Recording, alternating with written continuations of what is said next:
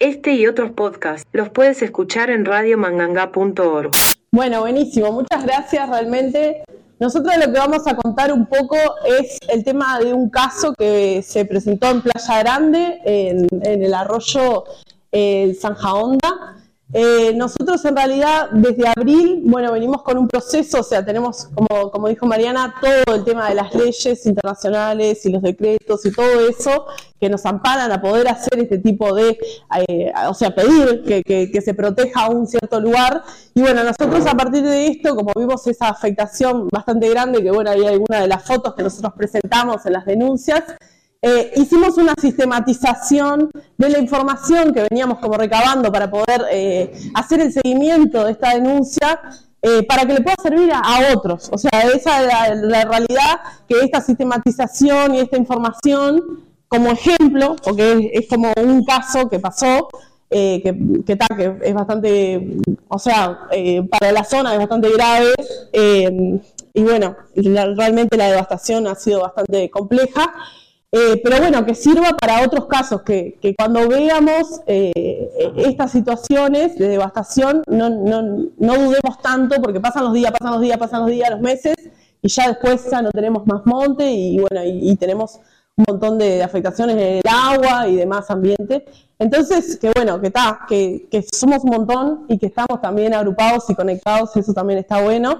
Y que gracias a eso también nos, nos conocimos en abril nosotros con sí. gracias a este, a este, caso. este caso. Y que, y que tal, venimos con varios eh, armando como, como, bueno, esta, no sé si querés decir algo más. No, una cosita que, bueno, eh, nombra ¿no? Zanja Honda desde 2021 a 2023. También. El nombrar 2021 es porque también fue un momento hito en el que hubo un atropello muy fuerte a lo que es la desembocadura del Zanja Honda. Eso fue de manos de la Intendencia. Ahí también hubo un levantamiento muy, muy, muy importante de vecinas de la zona que se promulgaron en que no cortaran los seguimos que estaban ahí, el pajonal y demás. Eh, eso dio como un puntapié inicial para que las, eh, se haga una convocatoria a las personas representantes de las distintas agrupaciones y comisiones de los balnearios que tenemos, ¿no? uno al lado del otro, son casi 16 poblados diferentes.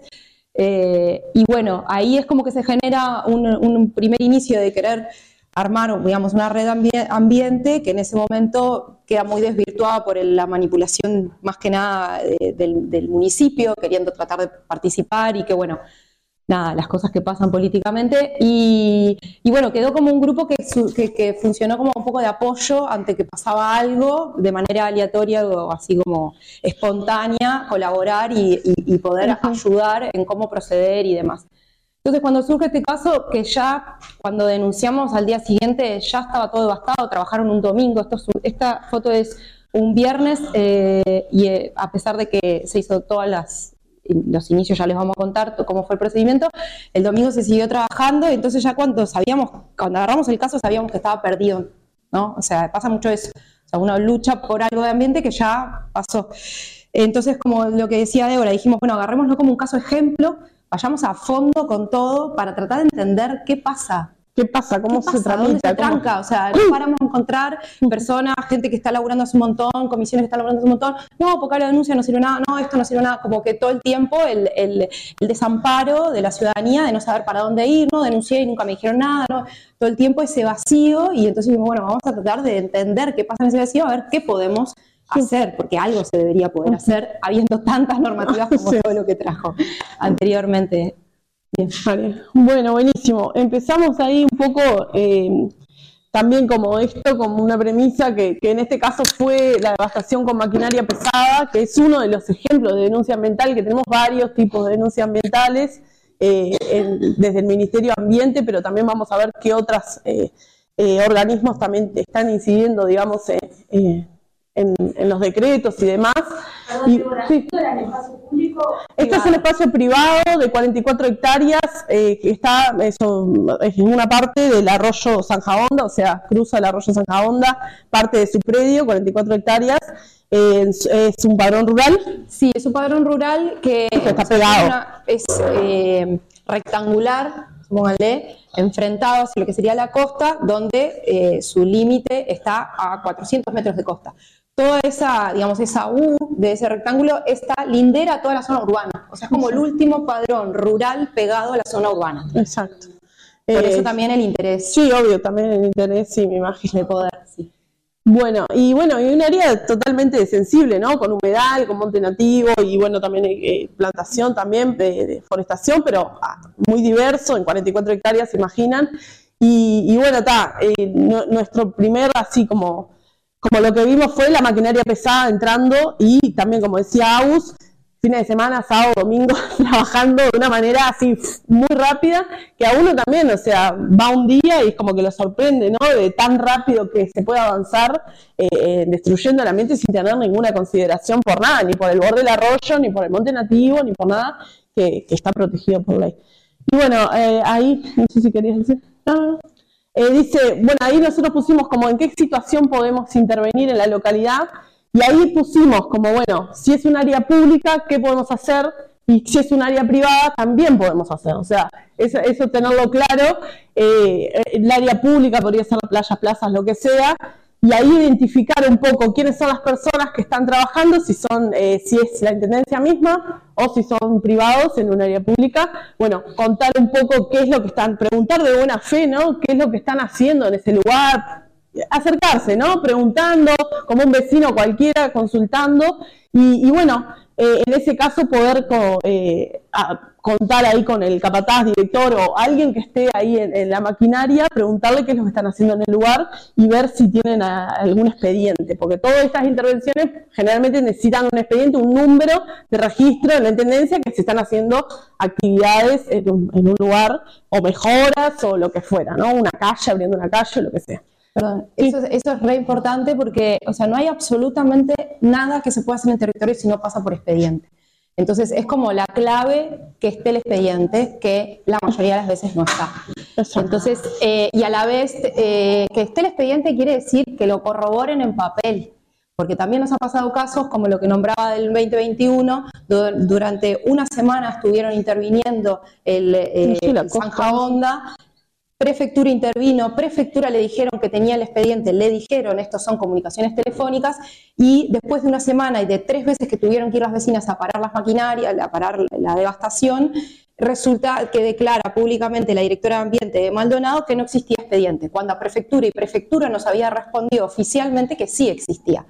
Entonces hay que tener El cuidado, número, claro, número y que esté visible. Entonces, si también trabajamos con- o, o- o vino alguna persona de protección, como puede ser prefectura o policía, poder transmitirle que se necesita corroborar in situ, en vivo, una foto y no que le digan de boca a alguien que Ujú. sí está, porque ahí es donde este, empiezan a ver los vacíos y las sí, ausencias. exacto. Perdón, y lo otro que dice, debe estar presente un capataz, jefe director de maquinaria de obras. ¿Por qué? Porque estamos hablando de maquinaria pesada.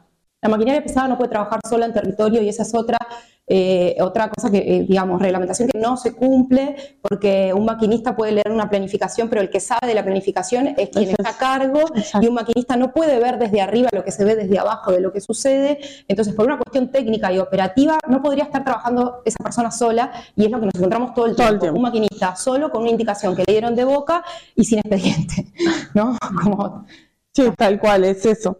Y bueno, y en predios privados, que es este caso de, como les digo, 44 hectáreas, eh, padrón rural, pero muy cerca de la zona urbana, eh, bueno, nosotros lo que ahí hicimos también acercarse, si es que está el dueño presente, muchas veces son maquinistas nomás que están ahí, que son empleados, eh, o lo que sea, y bueno, de buena fe un poco eh, ver lo que se están haciendo y, corroborar un poco eh, si es el dueño, si son las personas realmente, porque a veces puede darse situaciones de todo tipo, eh, si realmente son los dueños que están interviniendo o pueden ser terceros que están robándose el terreno o robando leña o lo que fuera, ¿no?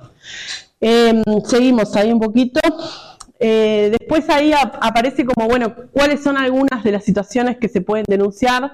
De, dice ahí devastación de humedales, devastación en movimientos en la playa, monte nativo, movimiento ilegal de arena, de tierra, actividad de maquinaria sin autorización, eh, afectación a la biodiversidad, eh, alteración en los cursos de agua. O sea, hay como bastante como para, bueno, las leyes, digamos, que, que comentaban recién, o sea, dan como bastante como para, para abordar cada uno de esos puntos. Y bueno, la abajo dice apertura de calles, fraccionamiento ilícito, eh, urbanización irregular o obras, y bueno, y adjuntamos ahí un poco los, también esa parte que fue por una de las cosas que nosotros pudimos parar esto, este, este, este esta devastación ahí. Una cosita acá que interesante es que eh, nosotras las personas que por ahí pensamos en el ambiente, en la protección de la naturaleza, vemos el cuadrante de arriba pero el cuadrante de arriba está vinculado con el de abajo, ¿en qué sentido? En que lo de arriba es lo previo a que después suceda lo que viene, lo que viene, ¿no? O sea, la urbanización irregular, ilícita, el fraccionamiento ilegal, todo eso es después de que sucedió todo lo que está arriba. O sea, ahí, ahí eh, también vamos a encontrar luego una incongruencia en que no se ve la devastación como una, la previa a una ilegalidad. Exacto. Y en realidad está completamente relacionado. y, que también en las denuncias que, efectuemos, que ya lo vamos a, ir viendo, eh, siempre nombremos y veamos ambos casos, porque a veces uno dice, ah, devastación de humedal, porque es lo que nosotros vimos como ecologistas o como personas que protegemos el ambiente, pero también había un fraccionamiento ilícito que no estábamos viendo. Y a veces por la vía legal, un fraccionamiento ilícito es mucho más fácil de denunciar y de que tenga una respuesta a la devastación de un humedal que el que recibe la denuncia capaz que ni tiene idea de qué estamos hablando. Exactamente, esa como esa visión también de, que está, si se está afectando lugares para construir, para sacar o lo que fuera, un beneficio de ese espacio. Bueno, después dice, mm, ¿qué puedo hacer? Y bueno, y ahí hay como algunas cosas que, podemos ir viendo. Obviamente primero por si es un predio público y después si es un predio privado. Y ahí detallamos un poco lo que podemos hacer. Dice, por ejemplo, en público se visita a la persona, que es lo que dijimos, eh, bueno, el expediente, el famoso expediente y las autorizaciones. Eh, y bueno, y ahí si en realidad si no se detiene la persona, si no, no presenta el expediente, no hay como, bueno, intentar eh, llamar o al municipio o a la intendencia consultando qué es lo que se está haciendo en esa zona. y bueno, si no, llamar al 911 para ver si viene policía, para, para, bueno, para ver qué es la situación que tenemos ahí. Eh, porque puede ser un privado que está afectando una zona pública, por ejemplo. Eh, bueno, después en un predio privado solicitar, eh, obviamente de buena fe también, viendo a ver qué, qué, cuál sería la situación y en realidad determinar si las personas ahí son como el dueño realmente. Obviamente ahí nosotros no tenemos como para pedirle los papeles, pero bueno, escuchar y, y, bueno, ver si se puede apoyar con información de lo que se está haciendo como contarle qué podría estar afectando, porque muchas veces también hay mucha, eh, como que bueno, no, no tienen información en el procedimiento y, todo lo que son las legislaciones ambientales, que muchas son bastante nuevas y eso no ha sido promovido dentro de la educación ambiental, ni la educación de escuelas, ni liceos, ni ningún lado, entonces son como cosas que quedan escritas ahí que a territorio poco bajan, entonces también hay una cuestión de desinformación, sabemos que hay un abuso de poder por un lado, por una, una digamos, una rama de todo lo que sucede, y hay otra que es la, la, desinformación y el desconocimiento de, procedimientos. Exacto. Bueno, y ahí eh, seguimos, y ahí nosotros vamos como, bueno, ¿qué necesitamos para denunciar? ¿Cuáles son, aunque después vamos a ir detalladamente dónde podemos denunciar? Está bueno pensar qué necesitamos en primera instancia. Eh, primero como un registro fotográfico, obviamente, de qué es lo que estamos hablando, porque está fotos y videos y bueno, eso. Em, que sean claros, que, si podemos fotografiar matrícula, fotografiemos, si podemos buscar imágenes o lo que sea, aéreas o lo que sea también. Y después el segundo, así que nosotros pusimos, es aviso a vecino. Capaz que el vecino tiene otra información que nosotros no tenemos, capaz que lo que sea, siempre está bueno eh, ver, hay un montón de comisiones por suerte eh, en esta zona, eh, hay un montón de comisiones que estamos por el ambiente y creo que cada vez es, es esa la idea, que estemos más unidos y comunicados. Em, para dar seguimiento a estas denuncias y ver, bueno, cuál es la información. Y después empezar como, bueno, las denuncias formales y el grupo de seguimiento. Muchas veces estas denuncias, eh, realmente nosotros lo que hemos visto es que, o sea, la denuncia por sí sola, no, eso no va a moverse ni, o sea, muy poquito y no va a frenar nada, sino que hay que hacer un, literal un grupo de seguimiento para que se pueda llegar a, que se detenga las obras o lo que haya que pasar. Em, pero bueno, que realmente es, es, es, como, bueno, necesitamos tejer ahí como una red para que, para que eso funcione.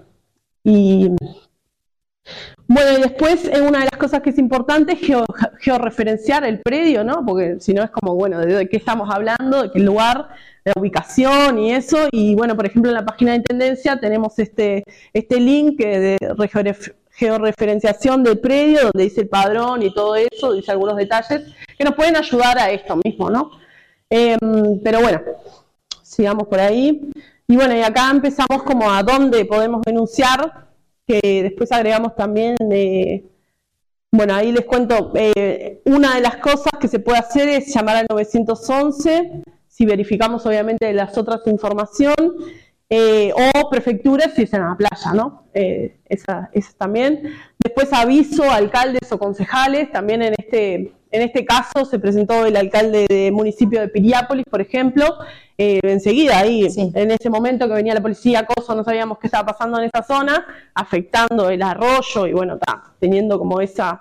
eh, y bueno, y en realidad ellos tampoco tienen las herramientas como para saber qué hacer, o sea, literal es como, bueno, es privado, privado, yo como que se lavan las manos y que en realidad eso, el arroyo, el humedal y todo eso es de, todos, o sea, es un ambiente de todos y que hay leyes y hay legislación que dice que hay que cuidarlo. Entonces, bueno, también pensemos en eso. Eh, después es el Ministerio de Ambiente, que las denuncias son por vía web, que también vamos a contar un poquito cómo, cómo son, ahí dejamos los links. Y en la Intendencia eh, hay dos formas, porque hace poquito también veníamos como descubriendo cuáles eran, que es más, sí, porque es la denuncia impresa, o sea, yendo a la Intendencia de Maldonado, firmada, dirección, tenés que poner todos los datos, porque ellos también te piden como todos los datos para hacer la denuncia. Eh, y bueno, y muchas veces ellos tampoco, bueno, vamos a ver un poco, no saben bien a dónde derivarla. Y bueno, está, a veces también se, se, pi- se pierden los caminos de los expedientes, de las oficinas. Eh, pero bueno, eh, eh, también eh, hace poquito supimos que la Intendencia tiene una partecita que se puede enviar por mail y que bueno, que nosotros estamos un poco más lejos, podemos también administrarlo por ahí. Así que también lo vamos a dejar. Y después una de las cosas que nos pareció re importante, que fue una de las cosas que básicamente mm, paró esta obra, eh, fue eh, el acceso a la información pública. Esto que decía Mariana, que es re contra importante, que es eh, este acuerdo como así de las Américas y eso. La Eh, 18.381. eso. Eh, y bueno, y ahí nosotros solicitamos información a la Intendencia de Maldonado sobre ese padrón, tiene, digamos, la información que ellos tuvieran, porque básicamente para intervenir ese, o sea, lo que estaban haciendo es un fraccionamiento, un fraccionamiento ilegal en este caso, y estaban abriendo calles sobre, bueno, sobre ese predio, y, y bueno, nosotros solicitamos, porque eso necesitan permisos para hacer eso, ¿no? Eh, O sea, la denuncia va a los dos lados. Exacto. De Ambiente y se presenta en el municipio. O sea, ese La Sí. propuesta, si querés ir a la anterior, sí. eh, acá nosotros hacemos como un pequeño resumen que ahora lo vamos a desglosar más grande, o sea, más, más detallado. Pero en todo eso Pero ingresó. está como en un cierto orden, vamos a decir, la primera línea de defensa es policía y prefectura, pase lo que pase. Así te digan no voy, así te digan no, ¿de qué me estás hablando? O sea, porque pasan esas cosas también. A veces lográs que cuando tenés la situación en proceso, el maquinista ahí que te está eh, como que no pesadeando de que no va a frenar y demás, uno necesita que venga alguien de seguridad a, a ver, como a, a regular un poco la situación. Y muchas veces si lo que decís por teléfono en el 911 es que hay corta tala de monte nativo, dicen, ah, no, vaya a la intendencia. Decís, pero ¿cómo voy a ir a la intendencia si yo tengo el maquinista acá? Como una cosa ridícula. muchas veces Entonces también hay que ver de qué manera se habla con el 911 para lograr que la denuncia ve, que, que- que respondan y que los oficiales vengan y se presenten. Exacto. Eso nosotros ahora Sí, lo vamos a también. Lo Pero vamos a contar que todo esto va en paralelo. No hay una que llegue a buen destino. O sea, Exacto. se necesita hacer Todas. cuatro vías, más la- el acceso a información, las cinco vías. cinco más la dirección forestal. más la dirección forestal O sea, realmente para hacer una denuncia ambiental que tenga algún efecto real, se necesita un equipo de producción constante, comunicado, con líneas telefónicas, con un mail y con capacidades de redactar informes hacia todos estos organismos, así como se les estoy contando, de lo cual no responden una sola cosa. ¿Cómo? que el monte sea grande como para bancarme todo. Ah, sí, Bueno, sí, sí. sí, sí.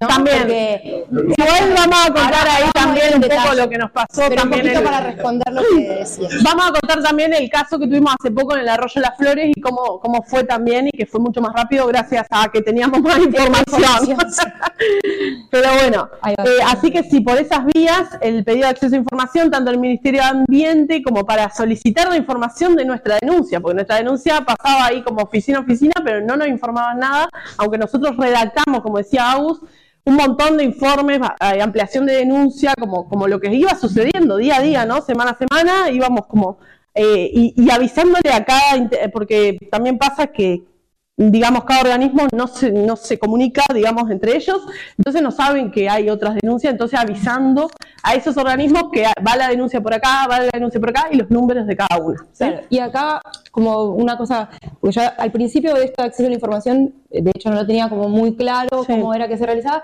y en realidad existe la ley y ya está como bastante aceitado Sí, dentro de todos los organismos cómo se procede. Exacto. Entonces es mandar solamente un mail con la solicitud de información sobre padrón tal o sobre la empresa tal, o sea, es como que todo lo que tenga que ver Sí. eh, con, OCE, con por ejemplo, empresas o sea. producción y demás, o sea, es libre de cualquier persona consulte. Entonces uno puede hacer la consulta en cualquier organismo. Uno tiene que pensar en qué organismo es lo más conveniente para la información que necesito. Entonces, simplemente con mandar el mail solicitando la información, apelando a esta ley, que es la Em, 18.381, eh, ellos lo que hacen es pasar esa solicitud por todas sus oficinas para que levante, como decía eh, Mariana, la copia de lo que está en proceso. Está en de proceso, eso, no lo que es- ¿no? Como de lo que ya está en proceso, autorizaciones, solicitudes, permisos, planificación, todo lo que haya escrito, en este caso sobre el padrón que solicitamos, nos van a dar una copia. Y ahí es que empieza a viajar el expediente. Exacto, y eso también está bueno saberlo que tienen 20 días para contestar, o sea, no es nunca, sino tienen 20 días y pueden solicitar una prórroga más de 20 días. Claro, Eh, y que también se puede pedir en cualquier organismo, en catastro, en el ministerio, en intendencia, o sea, como que abrir un poco la- el espectro a que, bueno, lo puedo solicitar en donde quiera esto. Esto es como, depende de lo que estemos buscando. buscando conseguir. información, exacto. Si ahí nosotros ponemos los links, por ejemplo, del ministerio y de... Bueno, después ahí nosotros hicimos como algunas recomendaciones, igual vamos a ir como al detalle de cada organismo, pero no sé, por ejemplo, tener una casilla de mail como para recibir esa información, porque ellos te van a decir, sí, su expediente va pasando a la oficina tal, no sé cuánto, y bueno, algunas consideraciones que está bueno tenerlas.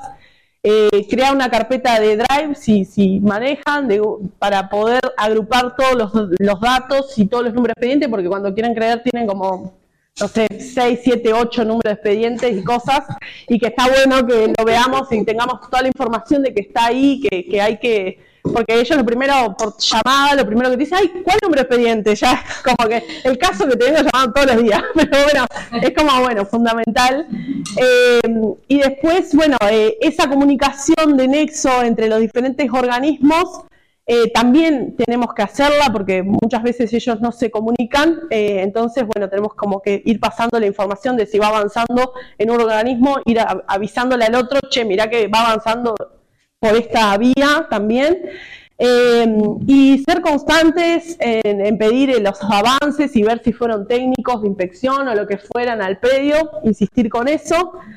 Eh, solicitar información escrita. Bueno, esto nos ha costado un montón. Nosotros hemos escribido un montón en, este, en esta denuncia y no hemos recibido nada escrito. Nada escrito. Nada de Un ninguno. solo párrafo de un mail Nada. y el, y el No. último de Mauricio de Dinagua, que Ese, ese sí. fue el que se gastó en escribir. Es verdad.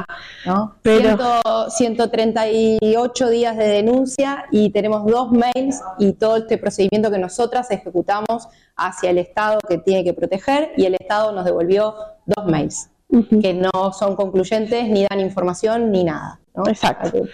Entonces, Sí, sí, algo.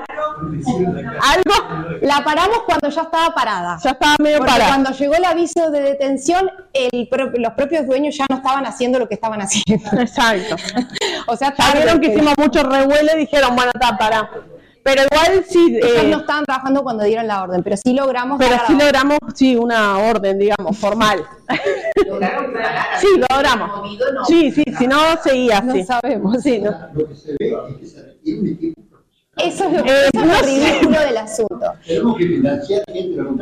Bueno, Eva, sinceramente con esto que, que ahora le entramos a lleno, y, tal, lo que voy a decir no estaba dentro de la, de la presentación, pero yo siento que esto o sea, va a terminar como en una denuncia colectiva o, o- o en una auditoría al ministerio porque realmente no están cumpliendo para lo que están hechos. O sea, sus, sus únicos deberes no se están cumpliendo. Entonces es como una cosa ridícula, total.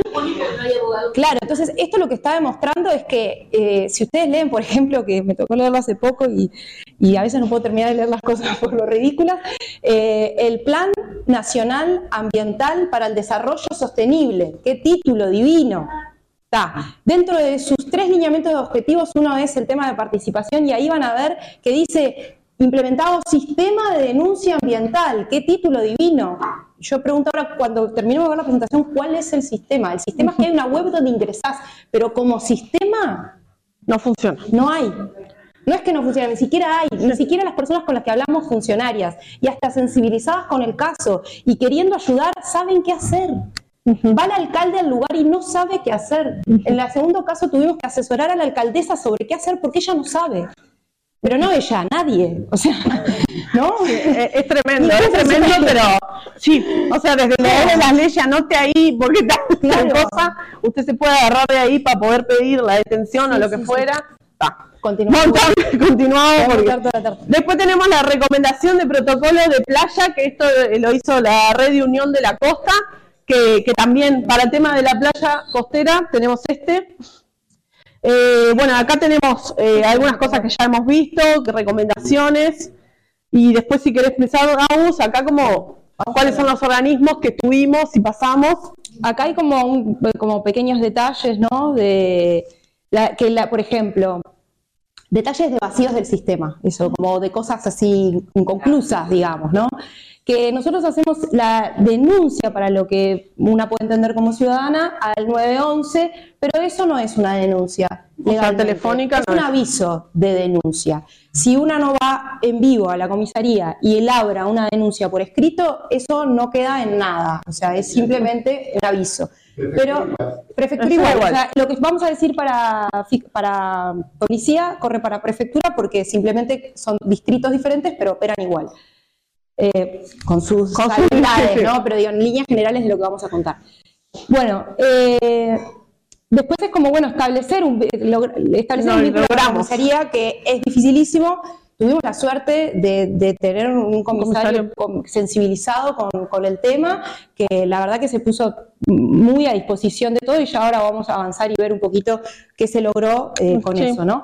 Eh, lo que nosotros pusimos fueron como ítems en cada una de las, de, de las vías de denuncia para entender qué, oficinas o qué funcionarios dentro de esos organismos nos pueden ayudar. Porque claro, es un, un bolillero gigante, ¿no? uno dice municipio, bueno, pero ¿a quién? ¿A qué? ¿En qué oficina? Entonces simplemente lo que vamos detallando son las distintas oficinas que pueden estar aportando a una denuncia ambiental. Esto es lo que resume esta parte. Y después lo que vamos a mostrar es, en este caso, qué es lo que pasó bueno, ¿qué es lo que pasó? Y en base a eso, la información que recopilamos. eh, bueno, la denuncia, hicimos la denuncia por escrito, que como, como contó mi compañera, eh, se presentó el alcalde en, en- el día de, o sea, hicimos una primera denuncia cuando apenas se ve la primera foto que estaban devastando el humedal. Ahí logramos que llegue comisaría por error, lo digo siempre, porque fue así, porque en la comunicación telefónica. Eh, yo lo que dije es que estábamos cerca de la zona de desembocadura de playa para darle prioridad o importancia a que yo estaba nombrando un humedal que si bien no está registrado en la red de humedales protegidos, estamos hablando de un humedal que está cerca de una desembocadura en playa. Entonces la persona que entendió telefónica entendió que la jurisdicción era playa, entonces mandó a prefectura. Lo cual es un revalor, si lo pueden hacer, repítanlo, porque, Porque funciona. porque funciona. Prefectura, diferente, a, a diferencia de policía, prefectura va al lugar y prefectura tiene que presentarse al lugar. Y acá está, ¿por qué decimos que hay que hacerlo en 911? Porque si ustedes tienen el número de comisaría o de prefectura y llaman por línea directa, eso no queda registrado.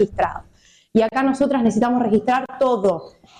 ¿tá? Entonces, no importa que tengan, hasta conozcan a alguien dentro de policía o comisaría, hagan la denuncia por 911. Es la única manera de que no se pierda en a- con quién hablaste, a quién llamaste y a qué hora, Ah, no sé, no lo tengo registrado. Nos ha pasado en denuncias anteriores.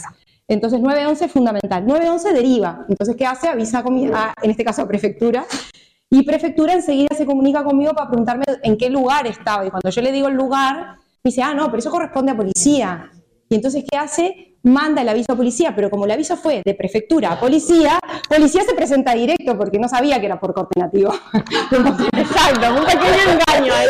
Si, si yo hubiese llamado a, a- a policía, me hubiesen, como me había pasado también do- dos semanas antes en otra zona, me, me- me- me dijeron telefónicamente, no, no nos podemos presentar. Digo, pero está la maquinadora rompiendo todo y tú me estás diciendo que vaya a presentarme en vivo a la Intendencia, es sábado, está cerrado, y la situación está acá y me está diciendo que no venís.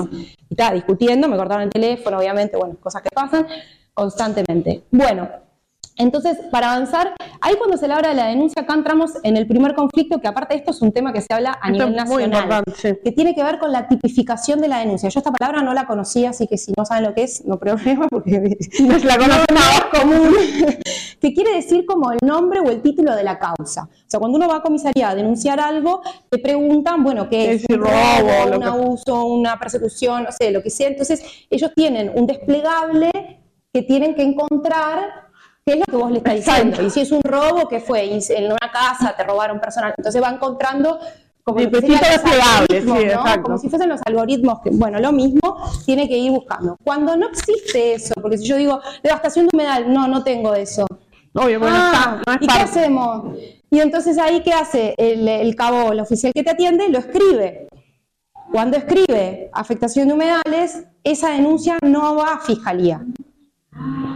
Ahí está en, que, en esto que dicen no entra en el Código Penal. ¿Qué quiere decir que no entra en el Código Penal? Que no tiene tipificación. Si no tiene tipificación, no, No va es. a Fiscalía. Exacto. Entonces el comisario hizo el aviso telefónico a Fiscalía. Fiscalía desestima el delito porque dice, no, eso le corresponde al Ministerio. Ministerio de Ambiente. No, eso no es un delito. Entonces eh, el procedimiento de policía manda al Ministerio. Nosotros también hicimos la denuncia web al Ministerio. Como tiene el mismo número padrón, ¿qué pasa? Se adjunta. Se, se conectan, sí, por suerte la Entonces, conectan. ahí va, nuestro expediente suerte, del sí ministerio la tiene la denuncia de policía.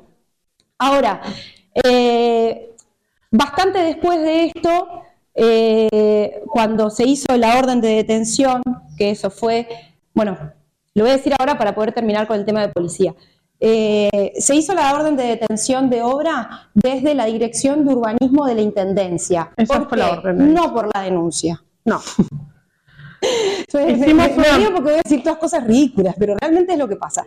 Eh, no fue por la denuncia que, que la denuncia entró al ministerio de unas vueltas que ahora, ah, perdón, a, a la intendencia de Maldonado de unas vueltas y se Y fue fue al Ministerio Ambiente. sin pasar por ninguna oficina de la intendencia. O sea que ni catastro, ni urbanismo, ni higiene, ni inspectores, Nada. nadie se enteró de que estaba esa denuncia. Solo la oficina de medio ambiente de. Maldonado que dijo, ah, esto es una denuncia de una le- legislación nacional, a mí no me compete, por teléfono esa respuesta, a mí no me compete, eso le corresponde al ministerio, yo no puedo hacer nada ahí, ya lo mando. Esa fue la respuesta que recibimos por teléfono, que nunca nos responden por escrito. Uno tiene que hacer la denuncia y a la vez solicitar Llamar. que le respondan por escrito. Que no lo hacen, pero a la vez hay que, hay que solicitarlo, ¿no? Bien. Entonces, eh, nosotras en un momento ahí, medio de, ahogo con la situación, dijimos, bueno, vamos a entrar a llamar a, a la- la- a las oficinas de la Intendencia para tratar de recopilar información. Y hicimos el pedido de acceso a la Sí. información y ahí cuando llamamos a urbanismo, que teníamos ya un contacto, habíamos tenido un, un vínculo en otro momento, eh, urbanismo me dice- nos dice, ah, de ese padrón que me estás preguntando, justo me acaba de entrar eh, una solicitud de acceso a la información. Sí, sí, fuimos nosotras. Ah, eh, pero ¿cómo? ¿Está denunciado ese padrón? Claro. Pero ¿cómo? ¿Vos no viste la denuncia? No, a nosotros no nos llegó la denuncia. Y urbanismo es, son los principales que autorizan o no todas las legislaciones y las autorizaciones que contó Mariana anteriormente. Exacto. Entonces, ante una denuncia que tiene esas implicancias, ¿cómo no va a pasar con, por la oficina principal que urbanismo. eso? O sea, el aviso de denuncia se lo dimos nosotras por la solicitud de información y en ese momento cuando, cuando pudieron acceder a la información de la denuncia, dijeron, "Ta, pero si está pasando todo esto, yo no tengo un solo papel, nos dijo la directora de urbanismo. Obvio, no, hay tenían nada". na- ningún registro nada. de que ese padrón O sea, estuviera. imposible que estén haciendo la obra de la dimensión que nos está diciendo con tres maquinarias pesadas y, y grupo de operarios, habiendo calles de, de más de 25 metros de, de ancho, a troche y moche, si acá no hay un solo papel, llamando la orden de detención. Y se mandó. Y ahí se mandó. Cuando se manda la orden de detención, en esto que contábamos antes, Pero eso fue en la fue fecha- dos meses después Dos de la meses denuncia. después de abril, más o menos. 60, se- sí, de Sí, 60 a 80 días de la sí, denuncia. más o menos. Es desesperante, sí, es- muy. Sí, muchas flores de Bach. Pero bueno, está, después vamos a contar también uno, uno de los casos que fue más rápido. Claro. Gracias a que teníamos Ah, que sabíamos que por urbanismo era la vía más rápida para acceder. Ahí. Ahí está. Entonces, eh, ahí en esto que decíamos de mantener los vínculos con las personas funcionarias, porque Es a veces importante. en esto de hablar del Estado hablamos como de una cosa así, una, ¿no? Que, pero hay que también entender que todos esos organismos son personas como nosotras que estamos acá, que están cumpliendo, tratando de cumplir una función en un sistema que está hecho para que no la puedan cumplir. Entonces también hay que tener como cierta empatía, empatía. ¿no? con esa situación, que no es el enemigo la persona que me está atendiendo por teléfono, a pesar de que nos hemos peleado a morir. y un montón, tenemos claro que no es esa la Exacto, persona. obvio, no es la Pero persona, no la necesitamos culpa. persuadirla para que haga un poquito más de lo que está acostumbrada, Exacto. porque si sigue haciendo lo que está acostumbrada, No vamos a ningún- así seguimos estando. Entonces, si no la presionamos un poco para que pueda hacer un poquito más o dar una información más, no, hubiésemos llegado a todo esto. Entonces ahí nos comunicamos con el comisario para avisarle que todo esto había desembocado en la orden de detención de la obra, como que nuestra, o sea, estábamos legitimizando nuestra denuncia frente a él y ahí él dijo, bueno, yo necesito que eh, se acerquen acá a ver si podemos mejorar esta situación porque como este tema no está en fiscalía, esto a mí me preocupa porque yo no puedo hacer nada si no pasa por fiscalía. Ahí estuvimos dos horas y media en la comisaría de nuevo. Eh, el comisario estaba que quería encontrar una tipificación, no entendía No cómo entendía, estaba- tipificación. Y yo dentro de mí decía, esto es un problema a nivel nacional que se está discutiendo entre legisladores y el Senado. Sí, y nosotros en la comisaría. Y el pobre comisario queriendo resolverlo desde su órbita, ¿no? Como esto, ¿cómo no encuentro tipificación? Si tú me estás diciendo que hay como cinco ilegalidades o seis eh, leyes que se están, eh, ¿no? Eh, eh, eh, que se están violando, ¿cómo no va a haber una tipificación que corresponda? Entonces ahí estuvimos buscando tipificación, buscando, hasta que aparece algo que dice destrucción. Destrucción maliciosa de cosa propia. Es eso, dijimos. Ay, no, no, fue, fue. No, lo cuento así aparte para darle un... Si poco de chicha casi, ¿no? Y entonces dice, bajo la modalidad predio. Ah, destrucción maliciosa de cosa propia, predio, esto encaja perfecto. bueno, y aparte él decía, bueno, tiene que entrar en fiscalía y después vemos qué. Y Después ahí vemos fue como que hicimos cambio de tipificación de la denuncia y la denuncia entra a fiscalía. Por primera vez, no tenemos antecedentes de una denuncia de este tipo que entra a fiscalía. A la Claro, no, no, es tremendo, sí, pero sí, así. Entonces ahí, bueno, ahí entra en otro choclo. Fiscalía estuvo Sí, eh, no cuatro, sé. cinco, ocho semanas, sí, siete Sí. semanas para asignar el caso a Maldonado y a una fiscal, ¿no? Está. Está. Dejamos por ahí, después le vamos a, porque ya tuvimos reunión, así que Con después vamos fiscalía. final. Bien, al lado va al tema, ahí como que si tiene alguna consulta es como todo lo que policía puede hacer, que también lo que pudo hacer fue corroborar, él, me- él nos dijo, pero yo qué puedo hacer? Y bueno, se puede corroborar El comisario, ¿yo qué puedo hacerle? Pero estaba ahí. Pero está, nosotros tenemos que poner como Pero toda la voluntad bárbaro, posible. Claro, estuvo bárbaro. Y nosotros dijimos, bueno, aunque sea corroborar la titularidad, pero de verdad la titularidad, que quiere decir ver el papel en vivo. Ahí volvemos a los papeles. Son importantísimos los papeles, porque de boca y de teléfono dicen un montón de cosas y en los papeles no hay nada. Entonces, entonces dijimos, bueno, que se corrobore realmente con el registro si son los titulares. Bueno, cuestión que eso lo llevó adelante. Si todas las personas le pidió la papeleo, no sé qué, llamó a registro, todo se confirmó que son los nuevos dueños. Estamos hablando de un predio que estuvo 63 años abandonado. Y lo compró. Lo compraron el primero de marzo y el 23 de abril estaban devastando el humedal. Quien conoce Y una Y- asociación y anónima, ¿no? Sociedad Anónima Simplificada, no sé, pregúntenle a la inmobiliaria Eh, Gaba. Gaba, ¿no? Que uno de los dueños, ahí está, gracias, Caro. Uno de los dueños es edil de la Junta Departamental de Maldonado. ¿No?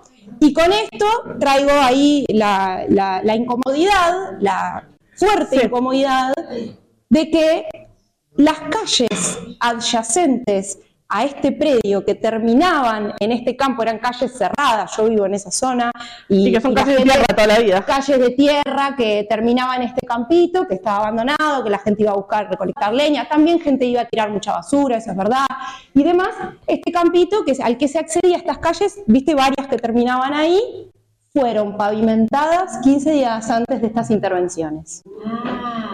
Son Las únicas pavimentadas en esas misiones y esa. calles que terminaban en la nada en, un, en una zona de Playa Grande, eh, que eh, somos un barrio trabajador y obrero que vive todo el año. No sé, eh, eh, del pedido bajo a qué, eso estamos averiguando. Estamos averiguando. ¿Quién pidió que pavimentaran estas calles? Porque también fue con presupuesto público. ¿No? Bueno. Es bastante enredada la cosa, Sí. pero bueno, está. Sí. Entonces acá tenemos municipio.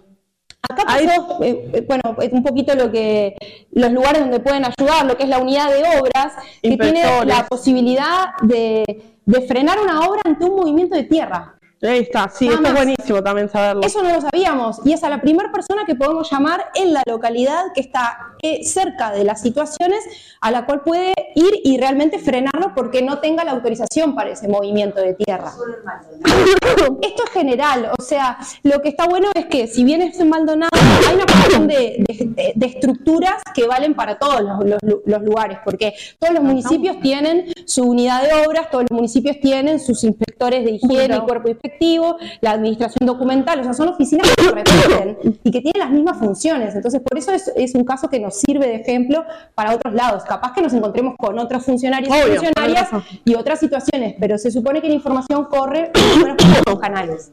Bueno, Ahora tratar de avanzar. Sí, Bien, vamos a avanzar, La intendencia poco más eh, está, lo mismo tenemos de la intendencia de Maldonado, las oficinas que nos sirvieron y en el ministerio las el detalle de las oficinas que también nos brindaron información. Ahora, ¿cómo opera, opera cada uno de estos organismos internamente? El, el de comisaría hace la derivación de la denuncia escrita al Ministerio de Ambiente. Al mismo tiempo, cuando hace el llamado a Fiscalía, Fiscalía da una devolución por escrito, además de, porque tiene que hacerlo, y eso nos entramos después. Porque además de la llamada telefónica tuvo que escribir algo, y, y eso nos entramos en la segunda y a la, a la comisaría 60 días después. Pero resulta que Fiscalía había dicho, corroboren el el- como la titularidad y las autorizaciones correspondientes a lo denunciado. O sea, si bien no intervinió, dijo que se corroborara eso. Exacto. Eso fue lo que le dio pie a, a comisaría a hacer esas corroboraciones que también nosotras le pedíamos. Entonces, dentro de esas corroboraciones, la titularidad es con el representante de la Sociedad Anónima Simplificada que se presentó con su papel. Pero después, eh, las autorizaciones correspondientes a la obra es lo que se llama un oficio a Intendencia de Maldonado. Entonces, comisaría manda un oficio solicitando esas autorizaciones, pero lo otro que nos cuenta es que Maldonado no responde ningún oficio. Entonces, de nuevo entramos en la de que no tenemos respuestas. Nosotras, como denunciantes, estamos solicitando la respuesta del oficio a la intendencia que le debería haber co- contestado comisaría y no contestó. Porque si no, ¿qué es lo que pasa? No si el trámite avanzó no avanzó, qué se dijo. Es como que si las contestaciones no tienen nada y no llega a comisaría, ¿para qué sirvió esa consulta? O sea, no tiene mucho sentido.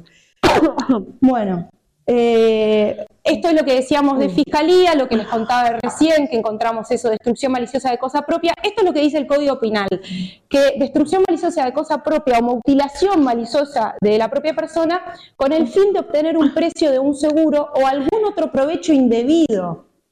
Porque claro, cuando nos comunicamos con los abogados eh, que nos han ayudado y abogados, obvio. nos decían, esto se utiliza medio para seguros, pero déjame ver, porque puede ser que encaje, ¿no? Y están ahí investigando. Estamos investigando, estamos, vamos a ir a... Y entonces dice, como dice, o cualquier otro provecho indebido, para nosotros es clarísimo, se sacó el humedal para eso transformarlo en metros, Metros cuadrados cuadrados de la industria inmo- inmobiliaria. Es lo mismo que quemar un galpón para hacer algo para que te paguen el seguro, eh, destruir un humedal para poder construir en, en- en dos manzanas que no podía construir de 1044 hectáreas. Entonces gané dos manzanas por esa destrucción. ¿Qué? Sí, ahí está la claro, exacto. Entonces, eh, bueno, ahí está. Eh, ahora la. Fiscalía está en, en- en- en- En ver qué hace, porque ya no porque claro, recibió algo nuevo, ¿no? Está en investigación. Eh, nosotros fuimos a presentarnos, nos recibieron como diciendo, no, esto no es un delito. Yo Así nos de llegar a hablar y ya nos dicen que no es un delito. Así nos ¡Qué recepción! Gracias. Casi no, la espera punta. Pensé que era fiscalía, me equivoqué de oficina. claro.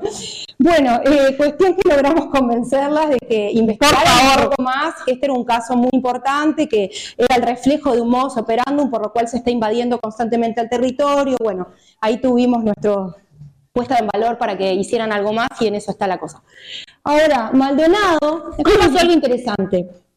que fue lo que contamos de Dirección de Ambiente que le mandó directamente a la denuncia al Ministerio de Ambiente. Claro, pero es antes de que sucediera eso, eh, eh, Maldonado, cuando ve que es Piriápolis el denunciado, eh, manda a el cuerpo inspectivo Ah, de sí. higiene de acá y el cuerpo inspectivo se presenta en los hechos 24 horas de la denuncia. Una O sea, una persona de- increíble, ¿no? 24 horas y ya estaba. Y con todo esto que le estoy contando, que alguien se presente en 24 horas, es un logro es un gigante. logro gigante. Pero ¿saben qué pasó? El inspector, como es inspector de obras, como que como no vio cemento, no asimiló una obra. Eso es lo que yo les decía anteriormente, estos dos cuadros que se ven por separado están Obvio, relacionados. una devastación de La devastación del ambiente es previa a la obra, pero el inspector, como no vio la obra, dijo, no, yo Acá no hay obra para- inspeccionando si no hay obra. Me. Este, Pero está, Cuestión que ahí la denuncia vuelve a, a la intendencia y en la intendencia es que eh, va a la, a la dirección de ambiente y dirección de ambiente la manda la al manda al ministerio que lavándose las manos, Sí, digamos, básicamente. con esa respuesta de la directora de ambiente así por teléfono. Y ahí nosotros ingresamos el acceso a la información para tener información de catastro, urbanismo, del padrón y todo eso. Y también hicimos una presión de denuncia. Sí. Ah, eso sí la Ahí está, habíamos y dicho. esto es lo que les había contado que logramos frenarlo por urbanismo, en paralelo a lo de la denuncia, por la, la- la solicitud de acceso a la información. Además una cosa, tú ibas a vender esos terrenos, iban a Y lograr y a- posteriori se los. Y no sé, capaz que los venden irregulares. Pavimentó las calles, sí. puede lograr medio cualquier ya tenía. No sé. ya- Nos reímos para no nada, nada. Obvio, no tenía número de padrón tampoco, nada. Porque tiene todo limpio, ya ves, ha hecho Claro. termina. Exacto, Acá un poco, eh, Sí. Inclusive, lo pueden vender inclusive generando una sociedad anónima sin fines de lucro. claro, Gabasol, por ejemplo. ¿no? Y listo. O sea, no precisan tener un número de padrón. Tremendo, Un número sí. de padrón. Ya está. sí, Tremendo. es tremendo. Acá un poco es como el, el- el globo del Ministerio de Ambiente. Las denuncias funcionan más o menos de este modo. La denuncia es eh, por vía web como única vía. Eso entra a la oficina de denuncia ambiental. Esa oficina recibe, lee, evalúa y interpreta tantísimo, porque nuestro labrado de denuncia tiene que estar graficando realmente lo que queremos pensar en una persona que está en Montevideo, dentro de una oficina, que no está viendo el área. Entonces, por eso las fotos y los videos tienen que tener la mayor claridad posible, sacar cosas panorámicas, bueno, y demás, porque esa persona es la que va a interpretar lo que pasó para poder derivarla. Y acá también, nosotros hicimos el, el ingreso a la denuncia el otro día estábamos llamando.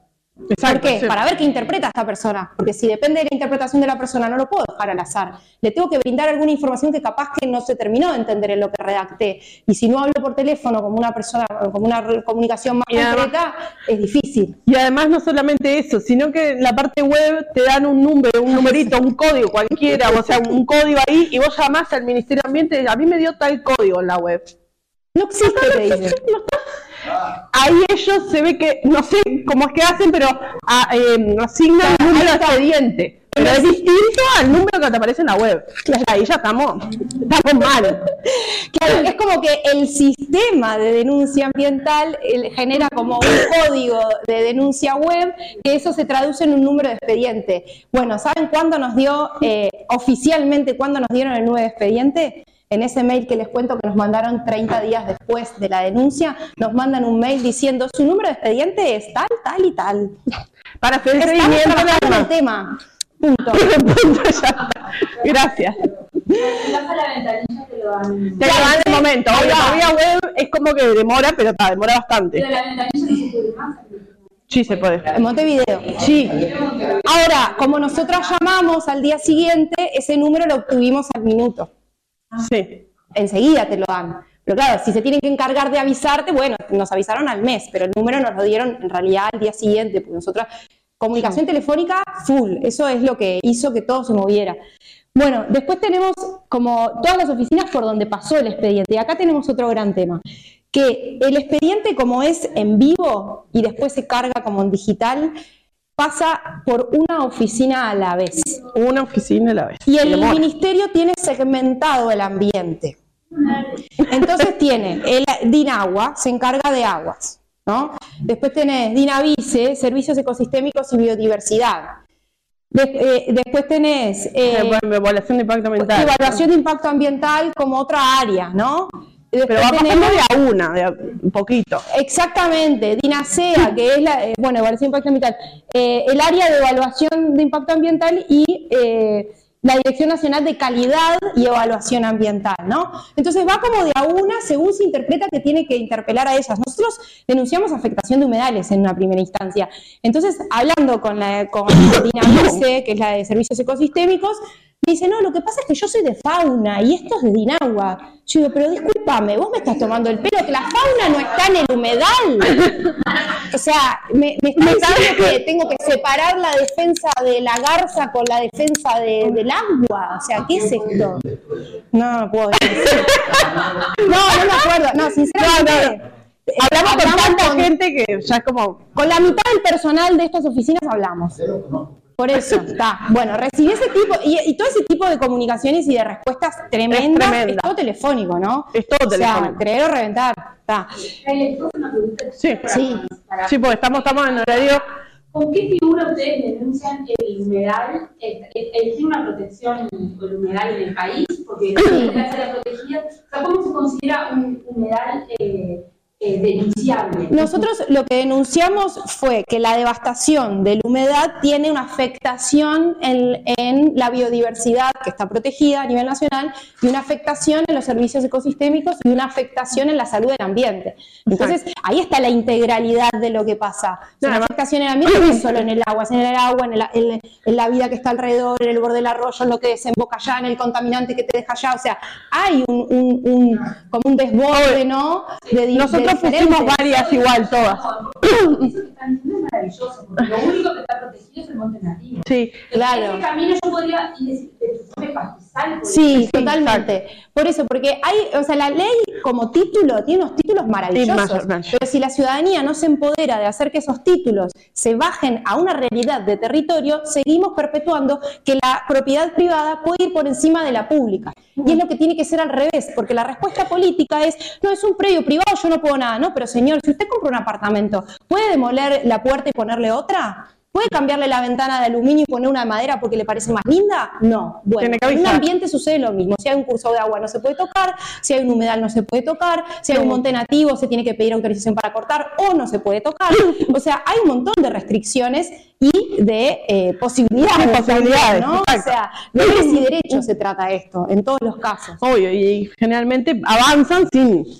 Claro, ningún sin ninguno de los dos. Entonces, contestando a tu pregunta, cualquier, eh, cualquier acción que esté afectando a cualquier parte del ambiente, podés denunciarla porque eh, por afectación a la biodiversidad abarca todo en realidad, lo que puedas decir. No hay como algo que podamos decir de devastación ambiental que no, que no afecte a la biodiversidad. Entonces ya esa, esa ley nos engloba como que todo el paquete que queramos. Pero acá hay un problema de interpretación. Claro, lo vas a denunciar y el policía te mira y dice, ¿qué cosa? ¿Cuándo qué? Claro, vas Sí, a hablar sí. con el alcalde y dice, pero, ¿Pero eso qué se cosa? puede defender, ¿no? Como que ahí entras como en la, en la cuestión humana de la falta de información, que era lo que contábamos antes, y, y el leitmotiv por el que estamos acá con todo, este con todo esto. Bueno, y como. Ahí como algunos detalles, sí, de, de, por ejemplo, O sea, ahí pusimos como cada una de las oficinas qué se encarga o qué hace, como metodología, que, como algún comentario de cada una. Claro, ¿no? como que fuimos recibiendo, ¿no? Porque, por ejemplo, otra cosa que pasó es que el, eh, a mediados de mayo, ahí ya estábamos a 85 días de denuncia más o menos, resulta que eh, Dinavice, eh, eh, sí, Dinavice, que es la Dirección Nacional de Biodiversidad y Servicios Ecosistémicos, que es la primera la, oficina a la que entra la denuncia, eh, logra llegar con sus técnicos al lugar y elaboran un informe. A todo esto estamos a 135 días sin respuesta, ¿no? En ese momento, eh, en el informe que nos le leyeron por teléfono, Las denuncias son a, eh, a nombre personal, eso también me preguntaste, no lo dije. Se necesita que sean a nombre personal porque si no, no se les puede hacer el No se hace seguimiento. seguimiento, exacto. Claro, y ahí también. sí podría sí. ser. Exacto. Y entonces ahí ellos nos leen que bajo la vista de los ojos de los técnicos presentes, lo que estaban viendo correspondía a una planificación de adecuación interna, integrada, que es este PAI que decía como autorización Mar- eh, Mariana cuando hablaba de las legislaciones, Exacto. El eh, el famoso. el- ese famoso PAI que habían averiguado en la Intendencia que no estaba. O sea que el Ministerio, con uno de sus propios informes, ya a mediados de mayo sabía que la ilegalidad era vera, vera cierta, ¿no? Y sin embargo, desde mediados de mayo hasta hoy no tenemos respuesta. No tenemos respuesta. Entonces, en charlas con Secretaría Ministerial, porque claro, Secretaría de Ministerial, por ejemplo, lo que hace es que todo el resto funcione. Entonces, a lo que todo el resto no funcionaba, nuestras llamadas, pasame con Secretaría Ministerial, a ver si alguien me puede ayudar, ¿no? Como que esto de la insistencia de con quién hablo, para ver qué muevo, y claro, llamaba a cinco oficinas en uno o dos días y están todos revueltos. Están todos, ¿qué pasa con esto? ¿No? Eh, me me la misma denuncia sin esos llamados, olvídate, queda ahí. Obvio. ¿no? Entonces ahí eh, ella como que, mm, para que me fui, perdón. Eh, ahí va, el. Secretaría Ministerial como que lo que hace es tratar de apurar el trámite y en comunicaciones con ellos le dije, bueno, mire, si, si este informe fue elevado a mediados de mayo, lo que sucedió desde mediados de mayo hasta la fecha es responsabilidad del Ministerio, legalmente, porque el Ministerio ya corroboró con sus inspectores que está la ilegalidad por la cual se denunció y no hicieron nada, ni una medida Ni cautelar, ni un frene eh, para esperar que avance y se atienda la denuncia, ni fuera. un amparo, ni nada, ni siquiera una comunicación con, con- con Con- los representantes de la sociedad anónima dueños de la tierra, de ese, de ese, de ese predio. Entonces, claro. eh, Ahí pasó, siguió pasando por otra oficina. ministerio. Ahí es donde digo, por incumplimiento, por omisión, por no estar eh, a, a la altura de los, de, lo- de los deberes que tiene que, que- que emprender dentro del territorio.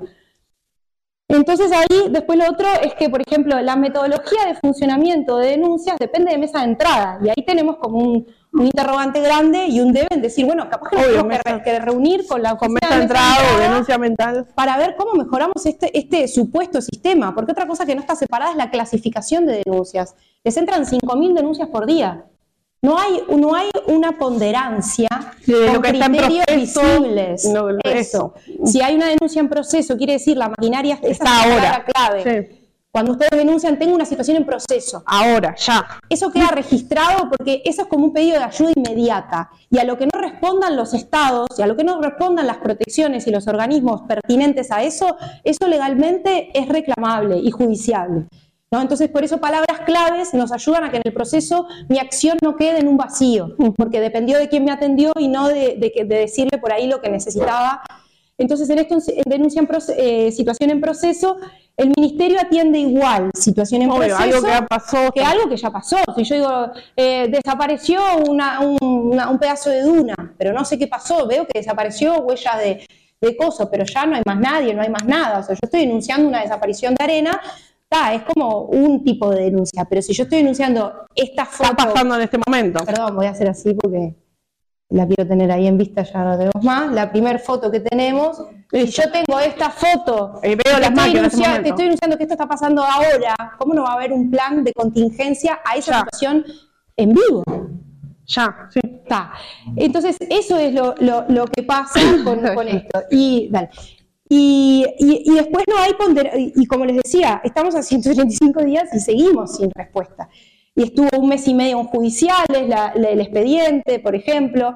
Judiciales no nos quiso decir mucho qué es lo que pasó. Ahora estamos esperando que nos notifiquen. Todo así, a la espera. Bueno, Bueno, ahí pusimos algunas características de la denuncia. Y que bueno, está. Como decíamos Claro. ahí, esa es una de las características. Claro, y esto de- en proceso, de- una de- denuncia. Y esto de los expedientes, eh, que también el expediente, cuando va a otra oficina, para nosotros es como todas las mismas oficinas, ¿no? Esos globitos que veíamos, ta, bueno, son todas oficinas. Bueno, algunas no, porque algunas son direcciones, entonces es como una oficina más grande, supónganle, entonces tiene su propio número de expediente. Sí. Ah, sea, ahí generan como... Por eso les decía Débora, después terminan con, un- con una planilla de seis números de expediente, por lo menos, porque una responde a cada una de las cuestiones y a la vez a veces entre ellas no saben que está. Sí, sí. Y nos pasó también en la Intendencia, en urbanismo, por ejemplo, que la Intendencia realmente sí eh, ma- maneja un número de expediente y no lo modifica, pero cuando hicieron el pare de la obra, lo hicieron por otro número de expediente y no por la denuncia que nosotros hicimos. Claro, Para que no quedara como registrado en evidencia que ellos... Cuando nosotros buscábamos el pare de obra por el número de expediente que habíamos ingresado, no estaba. El pare de obra estaba Estaba en el número de expediente. de otra acción del ministerio, de la De la intendencia. Entonces es como un Sin apuntar lo que nosotros decíamos, básicamente. Ahí está. Estas son las infracciones de denuncia. ¿Quieres contarlo nomás? Sí, que, la- las ampliaciones tiene que ver con que en este seguimiento sigamos contando lo que pasa. Exacto. Porque que no quede No ahí, es solo una vez. nosotros vimos la devastación del humedal, pero después de que fue, sí, la- las aperturas de más calles, el rellenado del arroyo, por ejemplo, Hasta el fue, borde. fue posterior a se hizo apertura de calles, rellenado de arroyo, eh, eh, drenaje del humedal, devastación y drenaje del humedal. Corte de Monte Nativo, Corte calle, de monte todo. nativo de varios tipos, serrano, samófilo y ribereño. Todo eso pasó en ese lugar.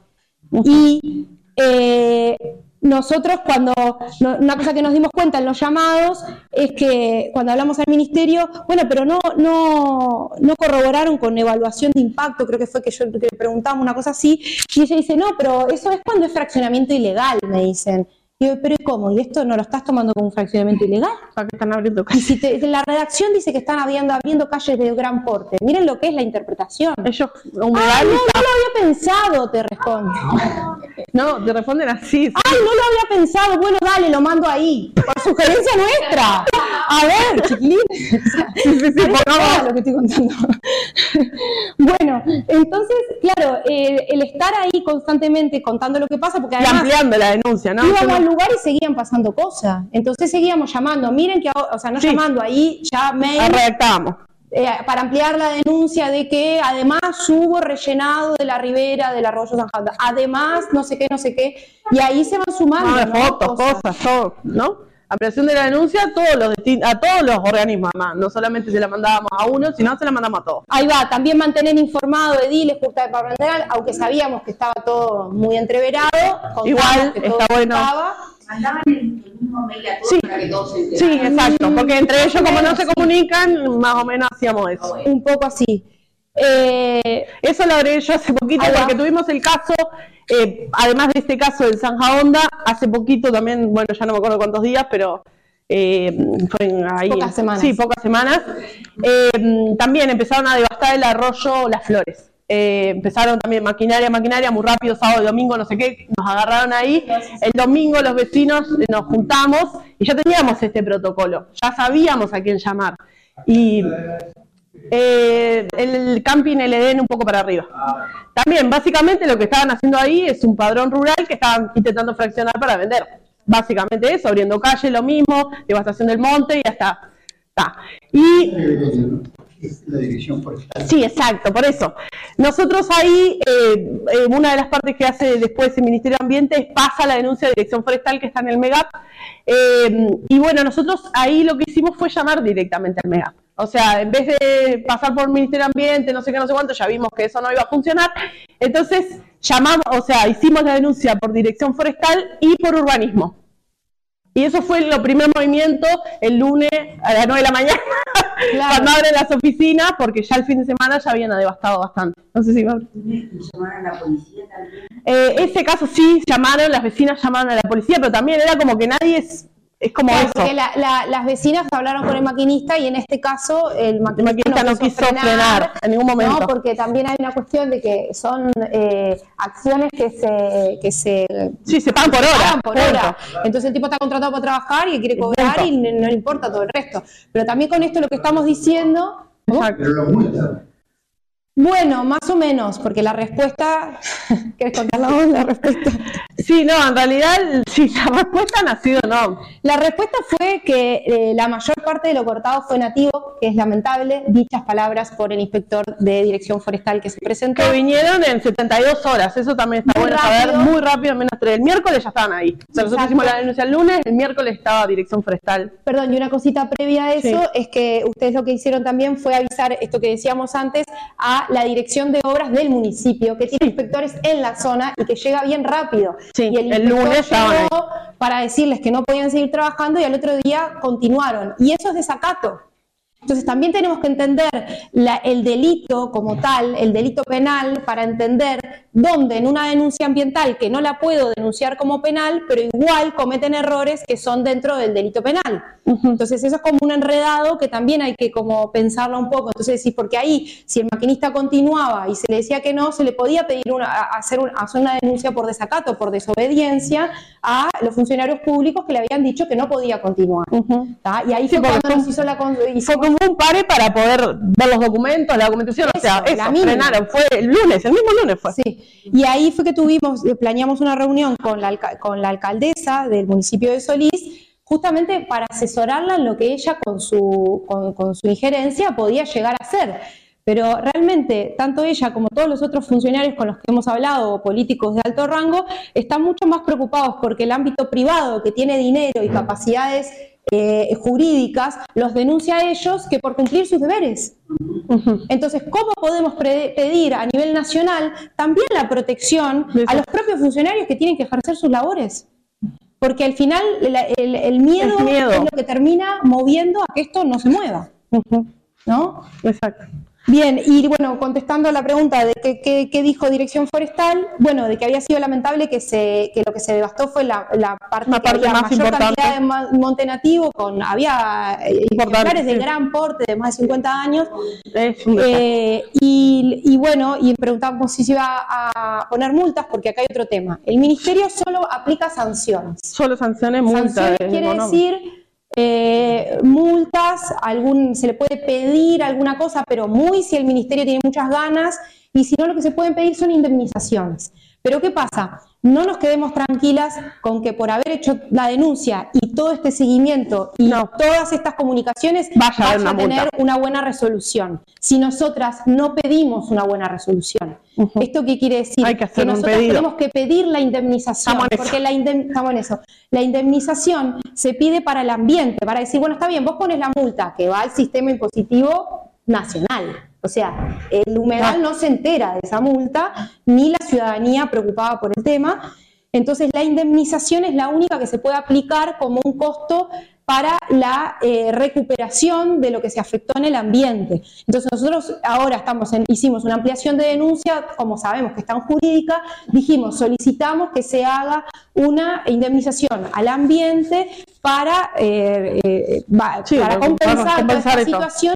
Y lo otro que estamos pidiendo, que esto es lo que en Fiscalía decíamos, Entendemos que ustedes no trabajan eh, sanciones ambientales, pero esto que está acá es un delito y esto que está acá era la foto, no sé si la tenés ahí, la Sí, aérea. la- ah, la Pues aérea. Está bueno mostrar esa. Teníamos una foto eh, aérea que se veía la mancha marrón del humedal devastado y el bosque alrededor, el monte. Ah, no sé dónde la y entonces decíamos, esto que se extrajo, esta- esto que se extrajo de acá, esto es el delito de lo cual necesitamos que ustedes se encarguen como fiscalía. Porque este es eh, la destrucción que se hizo al ambiente para transformarlo en metros cúbicos, en metros cuadrados inmobiliarios. Y esto no sabemos cuándo va a pasar. Podrá pasar en unos meses o podrá pasar el año que viene. Pero si ustedes no aplican una restricción de construcción en ese, en ese sector, porque es simplemente dejarlo ser y el humedal va a volver, porque es una cuestión ecológica que está asociada al arroyo que, que está ahí a 20 metros, entonces eh, esto no va a tener ningún sentido. ¿no? Exacto, todo lo que hicimos no tiene ningún Claro, entonces eh, esto lo dijimos en fiscalía porque también habíamos averiguado en el ministerio, en judiciales del ministerio, asesorándonos de cuáles eran las cosas que podían pasar, que ellos no pueden como que hacer esa restricción.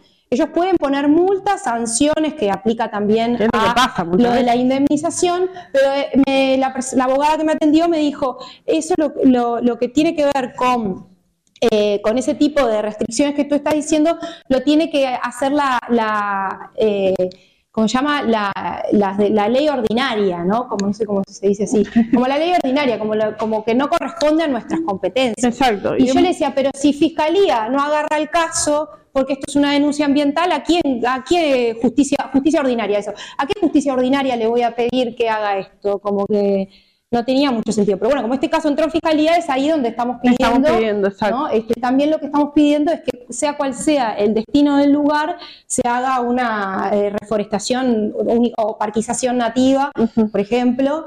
Eh, y lo otro que nos quedó más atrás, pero no importa, si querés buscar la imagen Sí. Eh, es que mm, en urbanismo, otro dato que nos dieron que es importante, que Mariana también habló de esto, Mariana nombró todo lo que nosotros, o mucho más, pero digamos, todo lo que nosotros usamos acá, lo nombró ella y mucho más, y es la categorización de suelo. Eso es otro dato importante, porque Eso nos importantísimo. dijeron, ah, pero mirá que Y esto acá es la máquina, por, por las dudas, porque esta es la máquina, ahí- para que se den cuenta la dimensión. Ah, después está más grande, ¿no? Esa es la foto, no sé, de mayo, por ahí. Esta foto la teníamos en fiscalía y decíamos, nosotros venimos a defender esto. Esto es un delito. Todo lo demás entendemos que ustedes no Eh, tienen ahí que está el arroyo, está El arroyo es este. O sea, está, por, eso, por eso está el humedal acá. Y acá donde ven esto así, acá pusieron un caño bajo tierra, drenando el humedal. ¿No?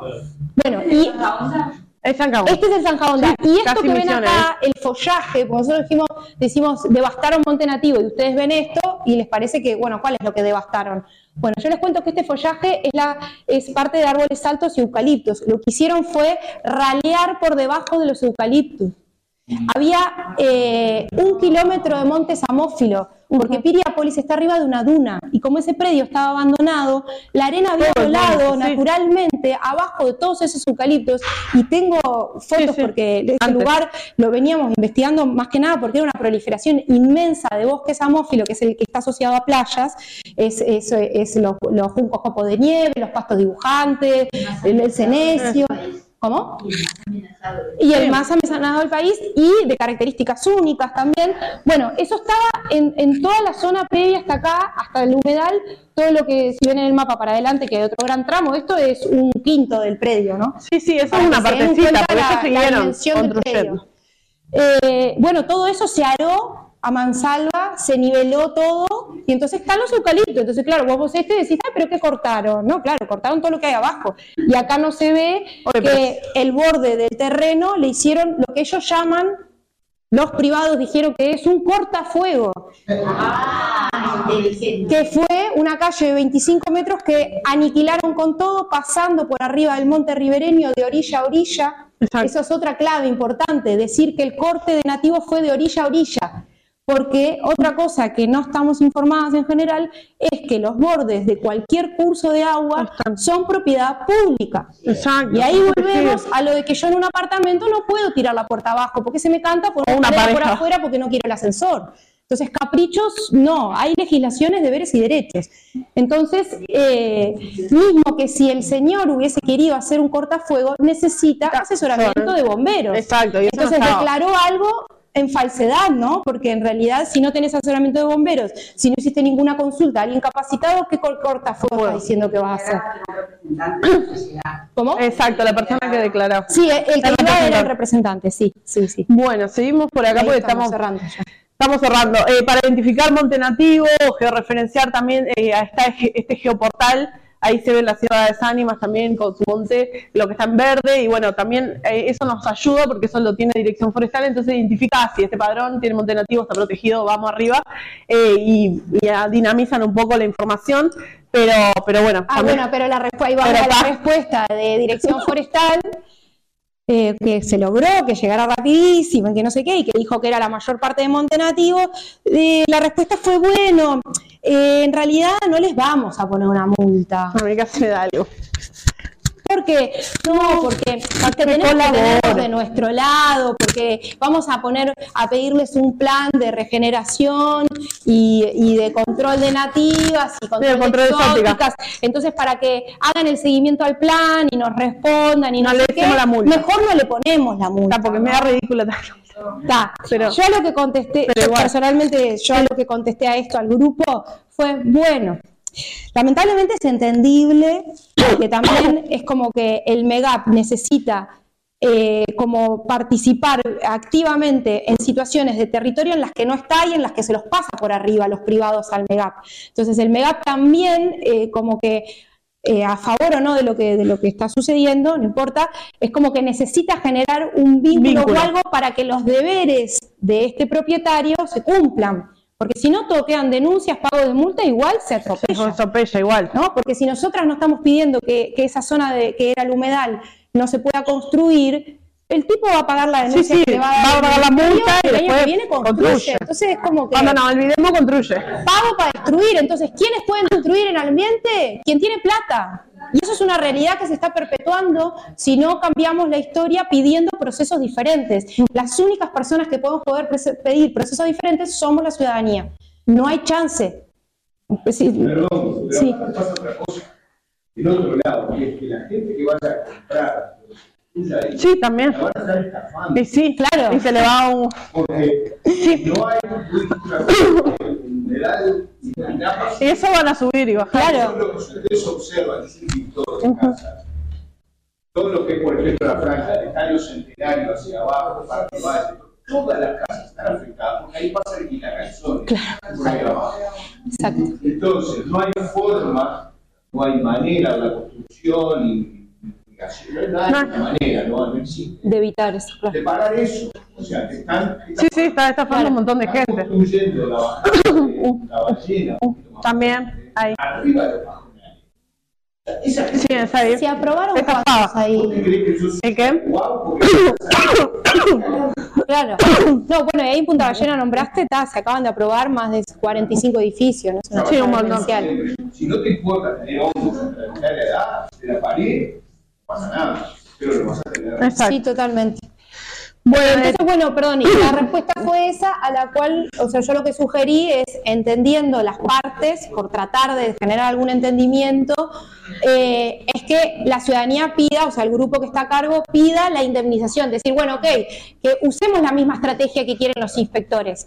Entonces, que los inspectores le digan al dueño, bueno, mira, acá te tendría que poner multa e indemnización, pero bueno, la multa no te la pongo porque vamos a hacer este plan, pero te pongo la indemnización. ¿Para qué? Para que esa plata de indemnización apoye el Apoye plan el que plan. se quiere hacer. Exacto. Y a lo otro le sugerimos que además ese plan el privado lo establezca con los organismos que tiene de conservación en la zona, como son Como el Petarrayanes, Tecnológico sí. Petarrayanes, como es el Instituto Saras, como es el Cubre Maldonado, entonces que se apoye con la academia de la localidad para la generación de ese plan. Y esa es como la respuesta que como ciudadanía tratamos de impulsar. Pero, pero lograron efectivamente que no pueda pasar de, de- de cambiar de categoría de suelo, de modo que ahí no se pueda. Ah, eso, bien que me Bien, bien. Porque nos habíamos olvidado esa Bien. parte. Eh, lo que iba a decir, Eso, es un precedente. es. bueno, ahí está. Lo que se pueda hacer Sí. Entonces, al vecino le pasó esto, el otro vecino del humedal. Más sí, lo que sea, no, más de vaya, no. Acá, el, el de la inmobiliaria no le puede decir, mira, esto vos acá, lo compras a esto, lo loteas y lo multiplicas por 10. No va a poder decir eso. No, El eh, ahí va. Sí, Exactamente. Le- es- otra cosa que nos que no, información que tiene urbanismo es sobre las categorías de suelo. Entonces, más allá de que hagan el pedido de la información y toda la parte legal y demás escrita, ustedes pueden andar el teléfono a hablar directamente el primer día que vieron la situación Esto, con urbanismo y pedirle todos los datos posibles. Y ahí, por ejemplo, ellos nos dijeron la categoría de suelo de lo que denunciamos en el Zanja Onda eh, es eh, posiblemente transformable. Y eso, según la ley, requiere audiencia pública como nos traía Mariana. Entonces, otra cosa que tampoco, o sea, ya se está fraccionando y no hubo audiencia pública de si la ciudadanía está a favor o no de fraccionar eso, que es un pulmón dentro de una zona urbana. Un pulmón ecológico dentro de una zona urbana. Entonces, no se puso en valor eso. Una biodiversidad además importante de fauna.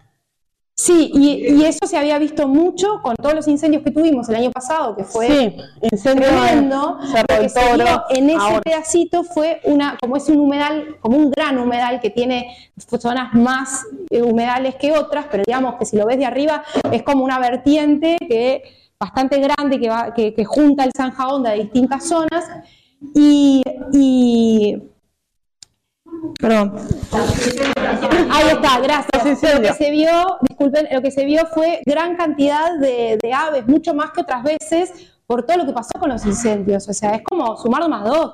O sea, yo No, estoy ahora- subiendo por uno de los terrenos que de un campito que no hay casas ni nada. Caminando, que nunca había esa actitud, eh, eh, los.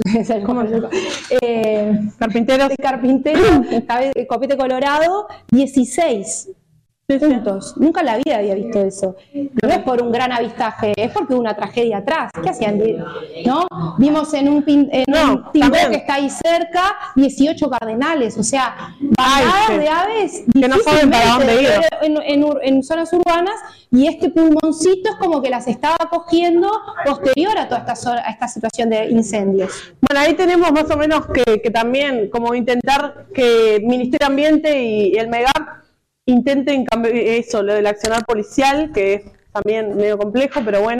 Claro, ampliar- el ministerio no tiene capacidad eh, de injerencia directa, pero sí puede pedir apoyo policial. Y eso es otra cosa que le dijimos a los municipios, porque el- la- la- los alcaldes, o el alcalde y la alcaldesa, como que también eh, se sienten desamparados y nosotros dijimos, bueno, pero también puede estar apoyado por la presencia policial.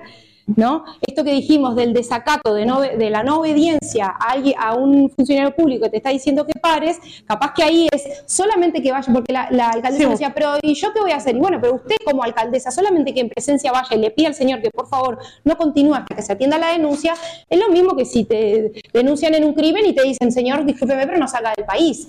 Más o menos lo mismo. Bueno, quédese quieto hasta que no, no se atienda la denuncia. Es como un pedido que no le pueden obligar, pero si va la alcaldesa con una con una Sí, con la policía, escribana. para corroborar si, si ¿no? Si le hace caso o no le hace caso, porque eso corrobora el desacato, ¿no? Con una escribana y con la policía, y bueno, tiene que estar muy pesada la persona para con un patrullero, una escribana y una alcaldesa seguir Eso. usando la máquina, ¿no? que fue lo único que nos faltó, porque la policía y estaba dispuesta a hacerlo, no, dispuesta no tenía escribanía en, en el En el municipio, expulso. nosotros empezamos a pedir a los vecinos si alguien tenía alguien escribano para ir a acompañar a la alcaldesa, y el, el- es de error, ah, vaya alguien, algún escribano. eh, el inspector de, que estaba Todo eso comunicación en tres con días, ella, además, el de las días. flores, por ejemplo. Sí, la alcaldesa eh, le pidió al inspector que esté al atento a ver si empiezan a trabajar y no volvió a trabajar la máquina, o sea, fue la denuncia, el desacato y al tercer, tercer día, día ya sacaron no malas estaban trabajando, entonces lo que hizo la alcaldesa, que estuvo re bien, Sí. decidió, mandó un mail eh, anunciando a esta gente que por favor no volvieran, o sea, porque claro, pues estaba la pendiente de que si prendían o no prendían la máquina, entonces le mandó un mail oficialmente de que por favor no continuaran con las intervenciones hasta que no haya sido atendida la denuncia. Exacto. Bueno, después también se pueden hacer otras denuncias por obra ilegal. Esto lo pusimos porque en esto de pensar de que las denuncias ambientales no se atienden y son otro tipo de denuncias las que se atienden, si nosotros tenemos una devastación ambiental que está ligado a personal del trabajo, nosotros podemos denunciar de BPS. Solo para hacer ruido y frenar, para ganar tiempo, Ganar para tiempo, en lo que necesitamos. ¿no? Bueno, acá pusimos el marco de legislación nacional, que fue lo que vio Mariana, eh, todo eso departamental. eh, y bueno, y acá pusimos los teléfonos y los contactos que más o menos tuvimos. Eh, 101.000 internos, avance sí. una ah, listo. Ese es